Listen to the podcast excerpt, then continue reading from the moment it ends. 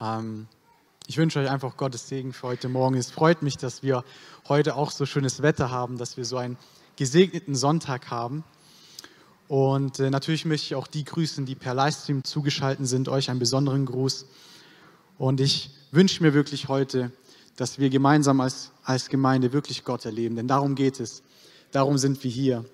Wir treffen uns zwar jeden Sonntag, aber das Ziel eines jeden Einzelnen sollte es sein, dass wir mit dem Wunsch hierher kommen und mit der Erwartung hierher kommen, dass wir Gott erleben, dass wir eine Begegnung mit Gott haben. Denn wenn wir das nicht haben, wenn, wir, wenn es uns nicht darum geht, ähm, Gott hier zu erleben, dann verpassen wir eigentlich, ähm, um was es geht, dann verpassen wir, was Gott machen möchte.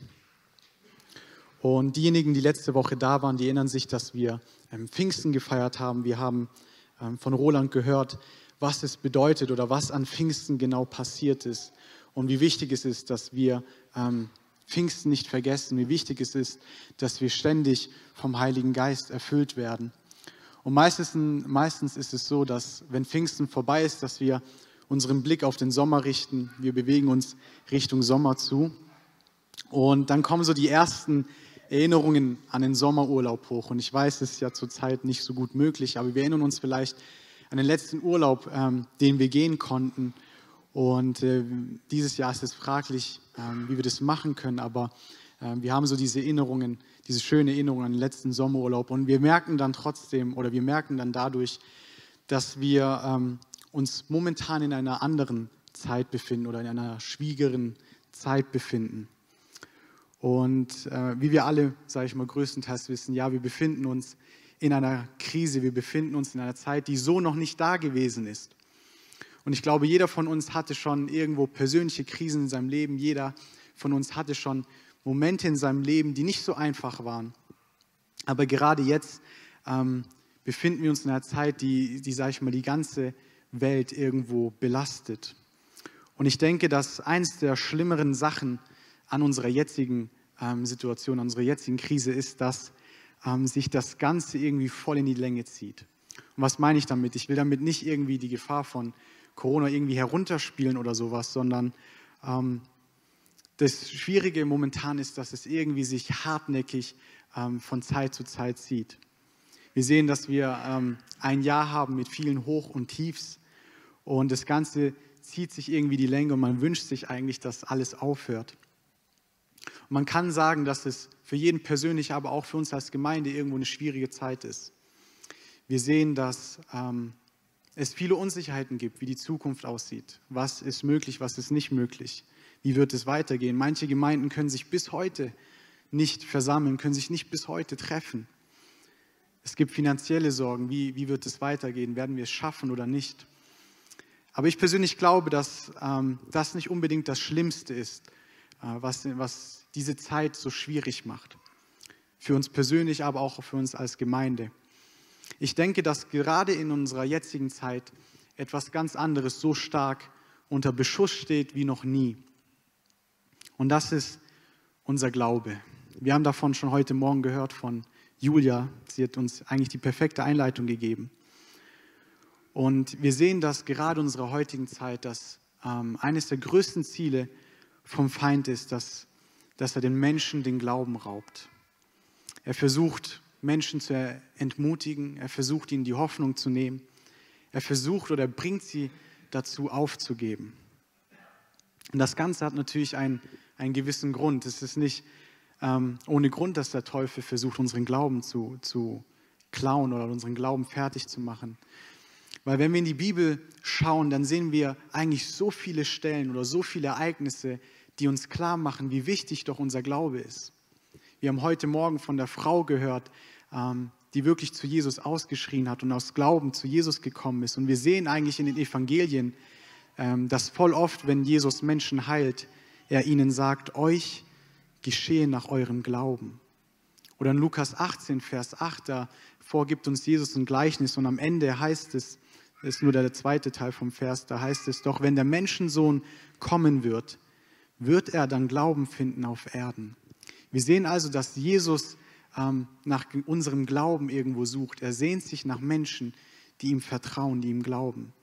Oder ein weiteres Beispiel ist in Hebräer 11. Ich denke, wir alle kennen dieses ähm, ganz bekannte Glaubenskapitel, wo wir zuerst die Definition von, von Glauben sehen, was das eigentlich bedeutet. Und später haben wir dann viele Beispiele von Glaubenshelden, Beispiele von Menschen, die Gott geglaubt haben. Wir sehen also, dass in der gesamten Bibel eigentlich, eigentlich sich ähm, diese zentrale Frage durchzieht oder dieses Thema durchgeht. Glaube ich, glauben wir Gott, vertrauen wir ihm oder nicht? Wir sehen, dass sich die Frage stellt, glauben, glauben wir Gott, dass er der einzige Gott ist und dass er alles in seinen Händen hält oder nicht? Glauben wir Gott, dass er wirklich seinen Sohn Jesus für uns hingegeben hat, wirklich, dass, dass Jesus wirklich am, am Kreuz für uns gestorben ist, unsere Sünden getragen hat, damit wir wieder versöhnt sind oder nicht? Vertrauen wir Gott, dass, dass die Bibel wirklich Gottes Wort ist oder nicht? Glauben wir Gott, dass, dass er uns liebt und dass er einen Plan mit uns hat, auch wenn es vielleicht momentan ganz anders aussieht oder nicht? Wir sehen, dass unser Glaube eine ganz entscheidende Rolle spielt. Er, er lenkt unser Leben, er gibt uns unsere Lebensrichtung vor und genau deshalb versucht auch der Teufel ihn so sehr anzugreifen, weil er weiß, dass wenn er schafft, ähm, unseren Glauben zu rauben, dann hat er sein Ziel erreicht. wir wollen uns heute Morgen ähm, mit einer Person aus der Bibel beschäftigen, die als Vater des Glaubens zählt. Und ich denke, viele von von euch, ihr wisst schon, auf welche Person ich hinaus will, wollen uns Abraham näher anschauen. Und wir sehen an ihm, oder wir wollen uns anschauen, wie bei ihm sein Glaube angegriffen wurde, auf welche Art und Weise der Teufel versucht hat, ähm, seinen Glauben zu klauen. Und dann wollen wir uns anschauen, wie wir, ähm, was wir davon lernen können und wie wir dann siegreich in unseren Glaubenskämpfen im Leben hervorkommen können.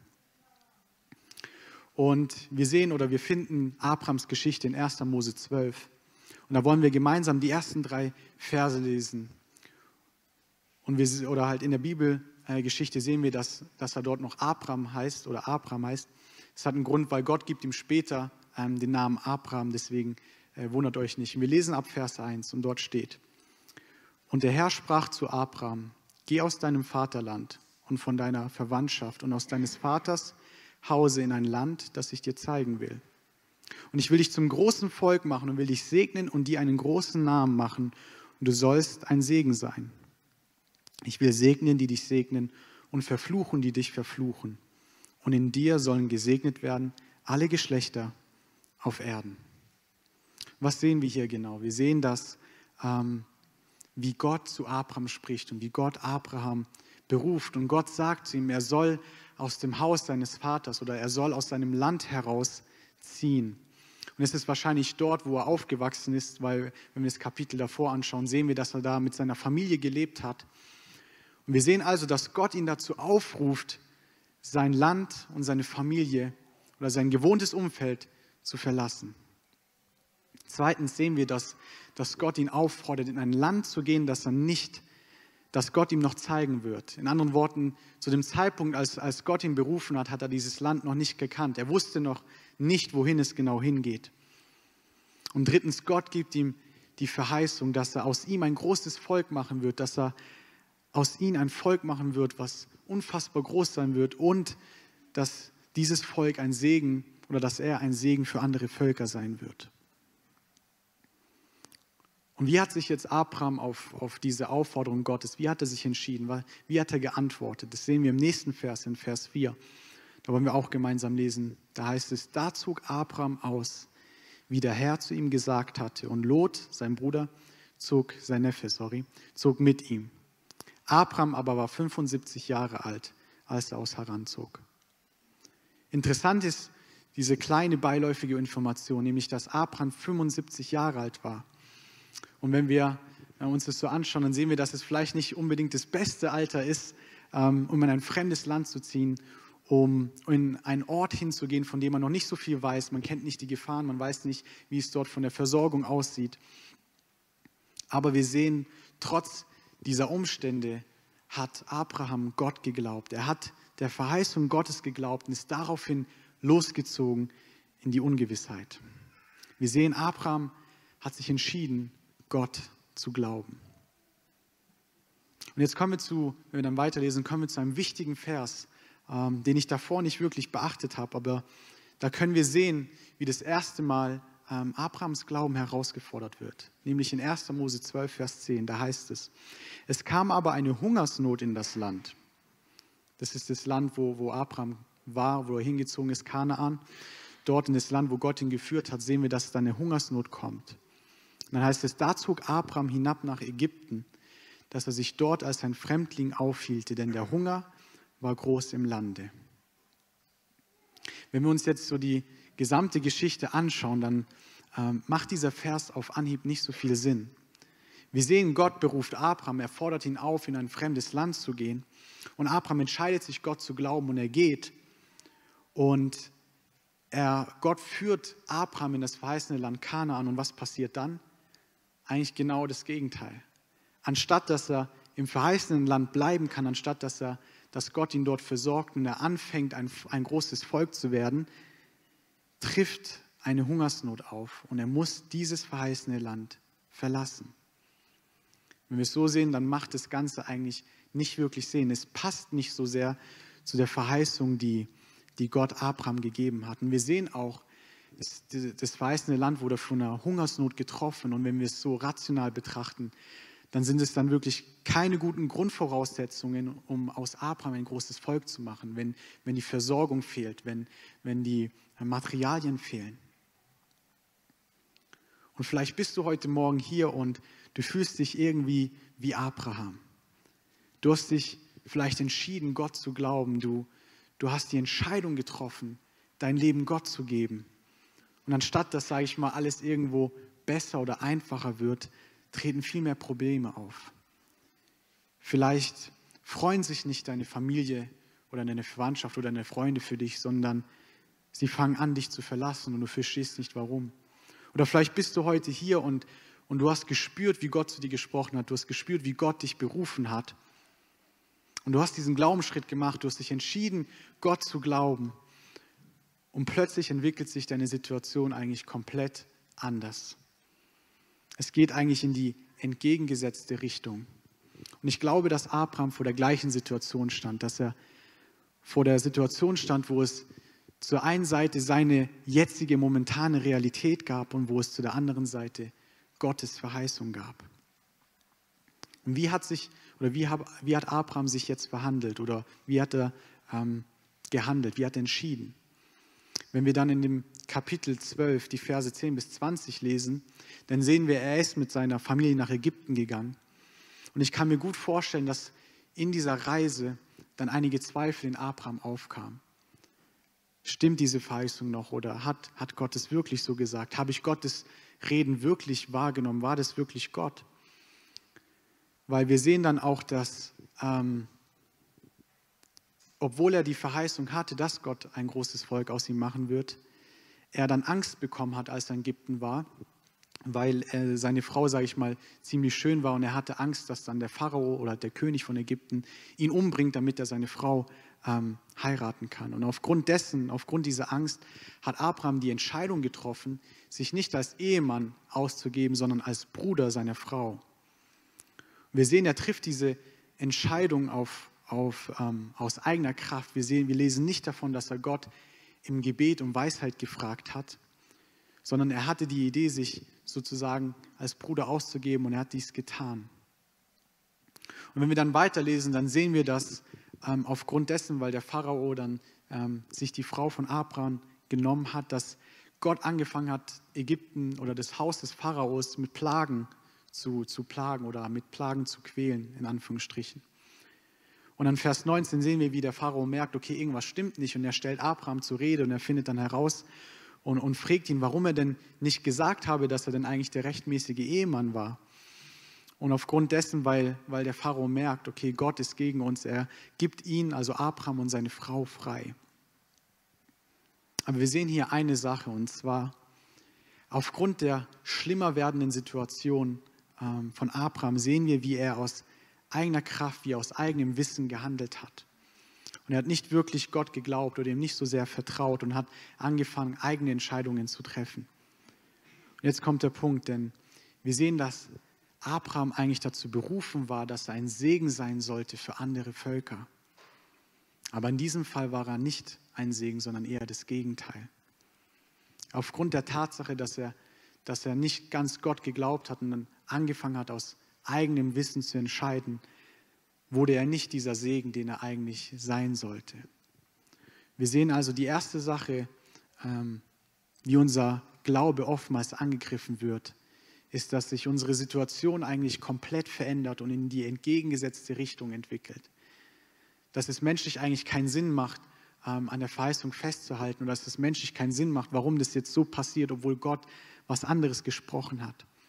Und wann immer wir uns in solchen Situationen ähm, befinden, dann stellt sich eine Frage oder da stehen wir vor einer Frage, die wir beantworten müssen. Und zwar, glauben wir Gott oder nicht? Glauben wir ihm und seiner Verheißung oder nicht? Glauben wir Gott oder handeln wir aus eigenem Wissen, handeln wir aus eigener Kraft? Und wenn wir uns dann weiter die Geschichte von Abraham anschauen, dann sehen wir, dass dies nicht die, die einzige Art und Weise war, wie sein Glaube ähm, ja, angegriffen wurde. Wir sehen, dass es noch eine andere Sache gab, die, die ihn auf die Probe gestellt hat, die seinen Glauben herausgefordert hat. Und wie vorhin schon erwähnt, wir sehen, er war 75 Jahre alt, als er die Verheißung empfangen hat. Und nachdem dann das Ganze in Ägypten, sage ich mal, vorbei war und er wieder zurück in das verheißene Land gekommen ist, dann sehen wir dann in 1. Mose 15, wie Gott nochmal Abraham die Verheißung bestätigt. Er, er spricht nochmal zu Abraham, er sagt ihm, ich möchte aus dir ein großes Volk machen. Ich werde dir einen Sohn geben. Und in 1. Mose 15, Vers 5, da sehen wir, wie Gott zu ihm spricht. Und da heißt es, und er, also Gott, ließ Abraham hinausgehen und sprach, sieh Richtung Himmel und zähle die Sterne. Kannst du sie zählen? Und er sprach zu ihm, so zahlreich sollen deine Nachkommen sein. Wir sehen, dass ähm, Gott ihm nochmal diese Verheißung bestätigt. Aber von diesem Zeitpunkt an sehen wir dann, wie erstmal eine ganz ähm, lange Zeit vergeht, wo nichts passiert. Und ich glaube, dass auch heute einige Leute hier sind, die sich in so einer Situation befinden. Wir sehen, Gott verheißt etwas. Und das Erste, was passiert, ist gar nichts. Wir befinden uns in einer Situation, wo, wo die Verheißung nicht eintrifft. Wir fühlen uns in so einer großen Wartezeit. Und manchmal ist es sogar so, dass sich die Situation eigentlich in die entgegengesetzte Richtung entwickelt. Wir sehen auch bei Abraham, dass es der Fall war. Und dann sehen, lesen wir, dass nach elf Jahren, nämlich im Alter von 86 Jahren, seine Frau ihm ein Angebot macht. Und davon lesen wir in 1. Mose 16, Vers 2. Und da heißt es, und Sarah sprach zu Abraham, siehe, der Herr hat mich verschlossen, dass ich nicht gebären kann. Geh doch zu meiner Magd, ob ich vielleicht durch sie zu einem Sohn komme. Und Abraham gehorchte der Stimme Sarahs. Wir sehen also, dass ähm, aufgrund dieser Situation, die sich so lange hinzieht und nichts passiert, Sarah Abraham den Vorschlag macht, dass er doch mit einer Magd von den beiden einfach ein Kind bekommen soll und so das Ganze zu beschleunigen, um so endlich die lang ersehnte Verheißung zu bekommen, um so endlich ein großes Volk ähm, zu werden um so die Verheißung Gottes zu erlangen. Und wir lesen dann, wie, wie er der Stimme seiner Frau gehorcht. Aber wir lesen wieder nicht, dass sie zuerst Gott um Rat gefragt haben. Wir lesen wieder nicht, dass sie zuerst Gott gefragt haben, was er denn eigentlich möchte. Und sie standen wieder vor der Entscheidung, glauben wir Gott oder nicht?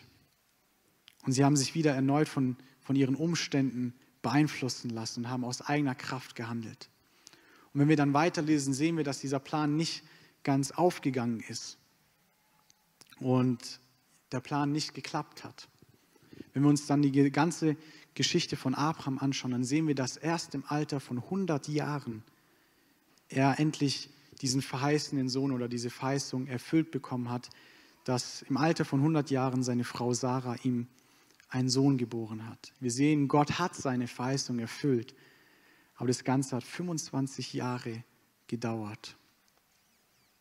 Und in diesen 25 Jahren ist, ist seine Situation schlimmer geworden. In diesen 25 Jahren gab es viele Momente, wo er vor schwierigen Entscheidungen stand. Wir sehen, dass das oftmals die zweite Sache ist, wie unser Glauben ähm, herausgefordert wird. Und zwar,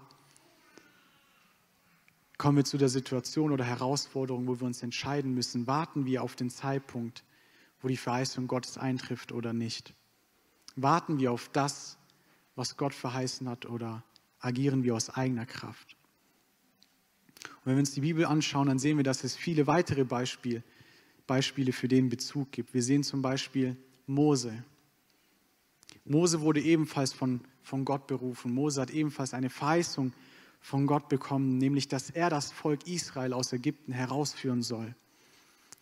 Und obwohl am Anfang Mose eher gezögert hat, hat er sich dann dazu entschieden, dieser Verheißung zu glauben. Und er hat dann oder hat angefangen und er wollte dann, sage ich mal, das Volk befreien, aber er hat dann wieder aus oder er hat aus seiner eigenen Kraft gehandelt und es kam dann dazu, dass er in dem Versuch, das Volk Israel rauszuführen, einen ägyptischen Soldaten umgebracht hat. Und aufgrund dessen, ähm, weil er sich so sehr geschämt hat, auch ist er dann in die Wüste geflohen. Und wir sehen auch hier bei ihm wie bei Abraham, er, er kriegt die Verheißung, er, er entscheidet sich, Gott zu glauben. Und dann entwickelt sich seine Situation genau in die entgegengesetzte Richtung. Wir lesen dann, wie Mose in die Wüste geflohen ist und wie er insgesamt 40 Jahre in dieser Wüste war. 40 Jahre in dieser Wüste ohne irgendein, irgendeine ähm, Aussicht, ohne irgendeine Vision, ob die Verheißung noch steht oder nicht.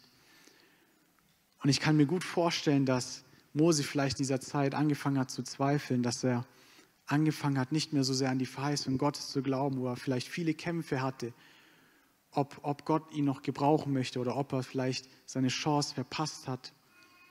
Wir sehen, dass erst nach 40 Jahren Gott dann seine Verheißung hat erfüllt, äh, seine Verheißung, Verheißung erfüllt hat und, und er dann Mose gebraucht hat, das Volk Israel wirklich aus Ägypten zu führen. Eine weitere Person, die wir in der Bibel sehen, die mit diesem gleichen Kampf zu kämpfen hatte, war König David. Wir sehen, König David wurde von Gott zum neuen König gesalbt. Er hat die Verheißung bekommen, dass er der nächste König von Israel sein wird. Und was passiert, nachdem er diese Verheißung bekommen hat? Zuerst oder zunächst ähm, schafft er es oder ist dann im Palast tätig, arbeitet sozusagen für Saul. Aber dann kommt es dazu, dass Saul ihn umbringen möchte, dass Saul ähm, ja etwas gegen David hat und er sein Wunsch ist, David umzubringen und Saul bzw. David dann um sein Leben fliehen muss. Wir sehen wieder, dass anstatt ähm, seine Situation sich entwickelt, dass er der König wird, passiert eigentlich genau das Gegenteil und er muss jetzt sogar ähm, um sein Leben fürchten. Und wenn wir die Geschichte lesen von David, dann sehen wir, dass er sogar eigentlich zwei Chancen hatte, ähm, König zu werden, indem er Saul umbringt. Er hatte zweimal die Gelegenheit, Saul umzubringen, aber er hat sich dagegen entschieden. Er wollte nicht aus eigener Kraft handeln, sondern er wollte, dass Gott dies tut.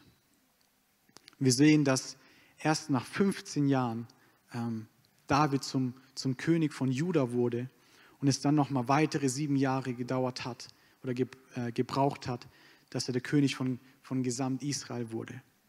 Insgesamt musste er also 22 Jahre warten, bis sich die Verheißung Gottes, die er empfangen hat, erfüllt hat. Eine weitere Person ist Josef. Wir sehen an ihm, dass auch bei ihm Gott durch Träume zu ihm gesprochen hat und er ihm verheißen hat, dass er eines Tages über seine Brüder bzw. über seine Familie herrschen wird. Aber was passiert dann? Seine Brüder sind nicht so begeistert von, von diesen Träumen und sorgen dann dafür, dass er nach Ägypten versklavt wird. Und anstatt dass Josef der Herrscher über seine Brüder wird, landet er im Gefängnis in Ägypten. Und wie bei Abraham, wie bei Mose, wie bei David sehen wir, dass sich seine Situation ganz genau in die entgegengesetzte Richtung entwickelt. Und bis Josef dann die Verheißung erlebt hat, bis Josef, Josef dann wirklich der Herrscher wurde, vergingen insgesamt 13 Jahre. Wir sehen also, dass es viele Beispiele in der Bibel gibt von Menschen, die sich dazu entschieden haben, Gott nachzufolgen, die sich dazu entschieden haben, ihm zu vertrauen, ihm zu glauben und die dann erleben mussten, wie ihr Glauben herausgefordert wird. Die erleben mussten, wie sich ihre Situation in, in die entgegengesetzte Richtung entwickelt und die erleben mussten, wie unfassbar lang dies gedauert hat. Und ich glaube, dass sich einige auch heute hier befinden, die sich in dieser gleichen Situation wiederfinden. Die mit der Tatsache konfrontiert sind, dass ihre momentane Situation ganz anders aussieht als eigentlich das, was, was Gott gesprochen hat, eigentlich als das, was Gott zu einem gesagt hat. Und es fühlt sich so an, als gäbe es kein Ende. Man, man befindet sich in dieser ewigen Wartezeit und es wird nicht besser. Und die Frage, die sich Abraham, Mose, David oder auch Josef stellen mussten oder die sie beantworten mussten und die, die Frage, die wir uns auch heute stellen müssen, ist, glauben wir Gott? Glauben wir seinen Verheißungen oder geben wir auf? Und oftmals ist es so, dass, dass wir vielleicht innerlich irgendwo wissen, dass wir in gewissen Situationen Gott vertrauen sollten. Wir hören es ja immer wieder, vertrau Gott, vertrau Gott, das ist das Beste, was du tun kannst. Und wir wissen es vielleicht irgendwo, aber innerlich entwickelt sich ein Kampf und am Ende schaffen wir es doch nicht. Und was ist also oder was hilft uns? Wie können wir jetzt diesen siegreichen Glauben haben? Wie können wir einen Glauben haben, wo wir in diesen schwierigen Situationen in diesem Leben uns für Gott entscheiden, uns dazu entscheiden, ihm zu glauben, ihm zu vertrauen und nicht aus unserer eigenen Kraft zu handeln. Und die Antwort finden wir, ähm, wenn wir uns genauer das Wort Glauben anschauen in der Bibel. Und wir sehen, dass ähm, das Wort Glauben in der Bibel ähm, mit einmal Glauben, was wir auch benutzen, übersetzt werden können, oder auch mit dem Wort Vertrauen, was wir auch öfters hören. Wir hören immer, dass Glauben auch mit Vertrauen zu tun hat. Und wie ist das oder wieso genau mit dem Vertrauen? Wir sehen, dass oftmals bei uns Menschen es so ist, dass wir nur wenigen Leuten in unserem Leben wirklich vertrauen. Oder es gibt nur wenige Leute in unserem Leben, zu denen wir Vertrauen haben. Wir vertrauen nicht sofort allen Menschen, die wir treffen. Warum ist das so? Wir Menschen, wir vertrauen eigentlich nur anderen Personen, die wir wirklich kennen. Glauben oder Vertrauen in eine Person entwickelt sich dadurch, dass wir anfangen, diese Person kennenzulernen, dass wir diese Person persönlich kennen. Und das Gleiche gilt auch bei Gott. Die Zeit, die wir mit Gott verbringen, lässt unseren Glauben in ihn wachsen. Wenn wir mehr Zeit mit Gott verbringen, wenn wir uns mehr mit ihm beschäftigen, dann wächst auch unser Vertrauen, dann wächst auch unser Glauben in ihm. Wir sehen also, dass wenn wir aus Zeiten, in denen unser Glaube angegriffen wird, wenn wir ähm, in den schwierigen Situationen in unserem Leben siegreich hervorkommen möchten, dann ist es wichtig, dass wir Zeit mit Gott verbringen. Dann ist es wichtig, dass wir eine persönliche Beziehung mit ihm haben. Nur dann können wir wirklich Gott vertrauen. Nur dann können wir uns wirklich dazu entscheiden, an seiner Verheißung festzuhalten. Für uns stellt sich die Frage heute Morgen, was machst du, wenn du ganz alleine bist zu Hause? Über was denkst du nach, wenn du alleine bist? Mit was fühlst du dein Herz? Ist es Gottes Wort? Ist es die Zeit mit ihm? Oder sind es zehntausend andere Sachen? Und versteht mich nicht falsch, ich, ich will jetzt nicht sagen, dass wir keine Hobbys mehr haben dürfen und dass wir in jeder freien Sekunde unseres Lebens unbedingt Bibel lesen müssen und Gott suchen müssen und beten müssen. Damit, das meine ich nicht, sondern vielmehr, wenn du auf deinen Tag zurückschaust, was hat am meisten deine Aufmerksamkeit?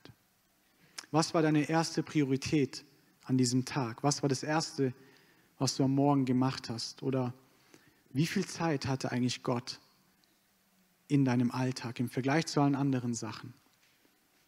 Ist Gott auf, auf dem ersten Platz deines Lebens? Ist er der Herr über deinem Leben oder nicht? Oder sind es vielleicht andere Dinge, andere Sachen, die Vorrang haben vor Gott. Denn wir sehen, dass nur wenn wir Gott kennen, nur wenn wir wirklich ähm, ihn kennen, eine persönliche Beziehung mit ihm haben, erst dann werden wir in der Lage sein, in den schwierigen Situationen unseres Lebens ihm zu vertrauen und nicht auf unsere Umstände zu schauen, nicht auf unsere Umstände zu hören, nicht auf unsere Zweifel zu hören.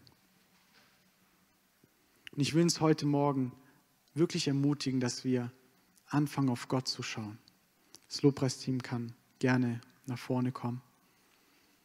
Ich will uns ermutigen, dass wir wirklich die Gelegenheit ergreifen, vor Gott heute zu kommen. Denn die Antwort auf, auf unsere Situation, gerade jetzt, aber auch die Antwort auf deine persönliche Situation, in der du dich jetzt gerade befindest, die finden wir nur in Gott. Nur er kann uns wirklich weiterhelfen. Es gibt nichts und niemand anderen, der uns in unserer Situation, in unserer Ausweglosigkeit weiterbringen kann. Und vielleicht bist du heute Morgen hier und deine Situation ist richtig schlimm. Sie entwickelt sich eigentlich genau in die entgegengesetzte Richtung. Und du befindest dich in dieser Wartenszeit, wo es, wo es einfach nicht besser wird. Da will ich dich wirklich ermutigen, komm heute Morgen zu Gott. Schütte ihm dein Herz aus. Komm wirklich zu ihm und sag ihm, wie es dir geht. Er möchte dir neue Kraft geben. Er möchte dir die Kraft geben, die du brauchst zum Weitermachen. Er möchte, dass du nicht aufgibst, sondern ihm glaubst. Aber damit du, das, damit du dies empfangen kannst, musst du zu Gott kommen. Und vielleicht bist du heute Morgen hier und du befindest dich in so einer Glaubenskrise, aber wie Abraham bist du irgendwo an den Punkt gekommen, wo du Gott vielleicht enttäuscht hast oder wo du Gott nicht vertraut hast und wo du aus eigener, eigener Kraft gehandelt hast. Auch zu dir will ich heute Morgen sagen, komm zu Gott. Denn obwohl Abraham Gott zweimal enttäuscht hat, sehen wir, dass, dass Gott ihn später nochmal geprüft hat, nämlich als er dann seinen Sohn hatte, hat Gott ihn dazu aufgefordert, diesen einzigen Sohn, auf den er so lange gewartet hat, dass er ihn opfern sollte. Wir sehen, dass Abraham gehorsam war und bevor es passiert ist, hat Gott ähm, es natürlich verhindert. Aber wir sehen, dass Abraham in diesem Moment Gott vertraut hat und er dadurch reichlich gesegnet wurde. Und ich will dir heute Morgen wirklich sagen, Gott ist noch nicht fertig mit dir. Gott hat noch einen Plan. Und dass du heute Morgen hier bist, dass wir heute Morgen hier sind, es ist, ist kein Zufall. Wir lesen auch in, in Philippa 1, Vers 6, da heißt es, und ich bin darin guter Zuversicht, dass der, der in, in euch angefangen hat, das gute Werk, der wird es auch vollenden bis an den Tag Christus Jesu. Wir sehen, dass Gott noch nicht fertig ist mit uns und er hat einen Plan und er wünscht sich, ähm, dass wir wirklich heute Morgen zu ihm kommen. Deswegen wollen wir jetzt ein, noch ein Lied singen. Und ich will dich wirklich ermutigen, nimm diese Zeit, nimm diese Zeit und, und komm vor Gott. Ergreif diese Gelegenheit, verpass ihn nicht, wirklich zu Gott zu kommen. Denn am Ende stellt sich die Frage, ob wir wirklich Gott vertrauen oder nicht.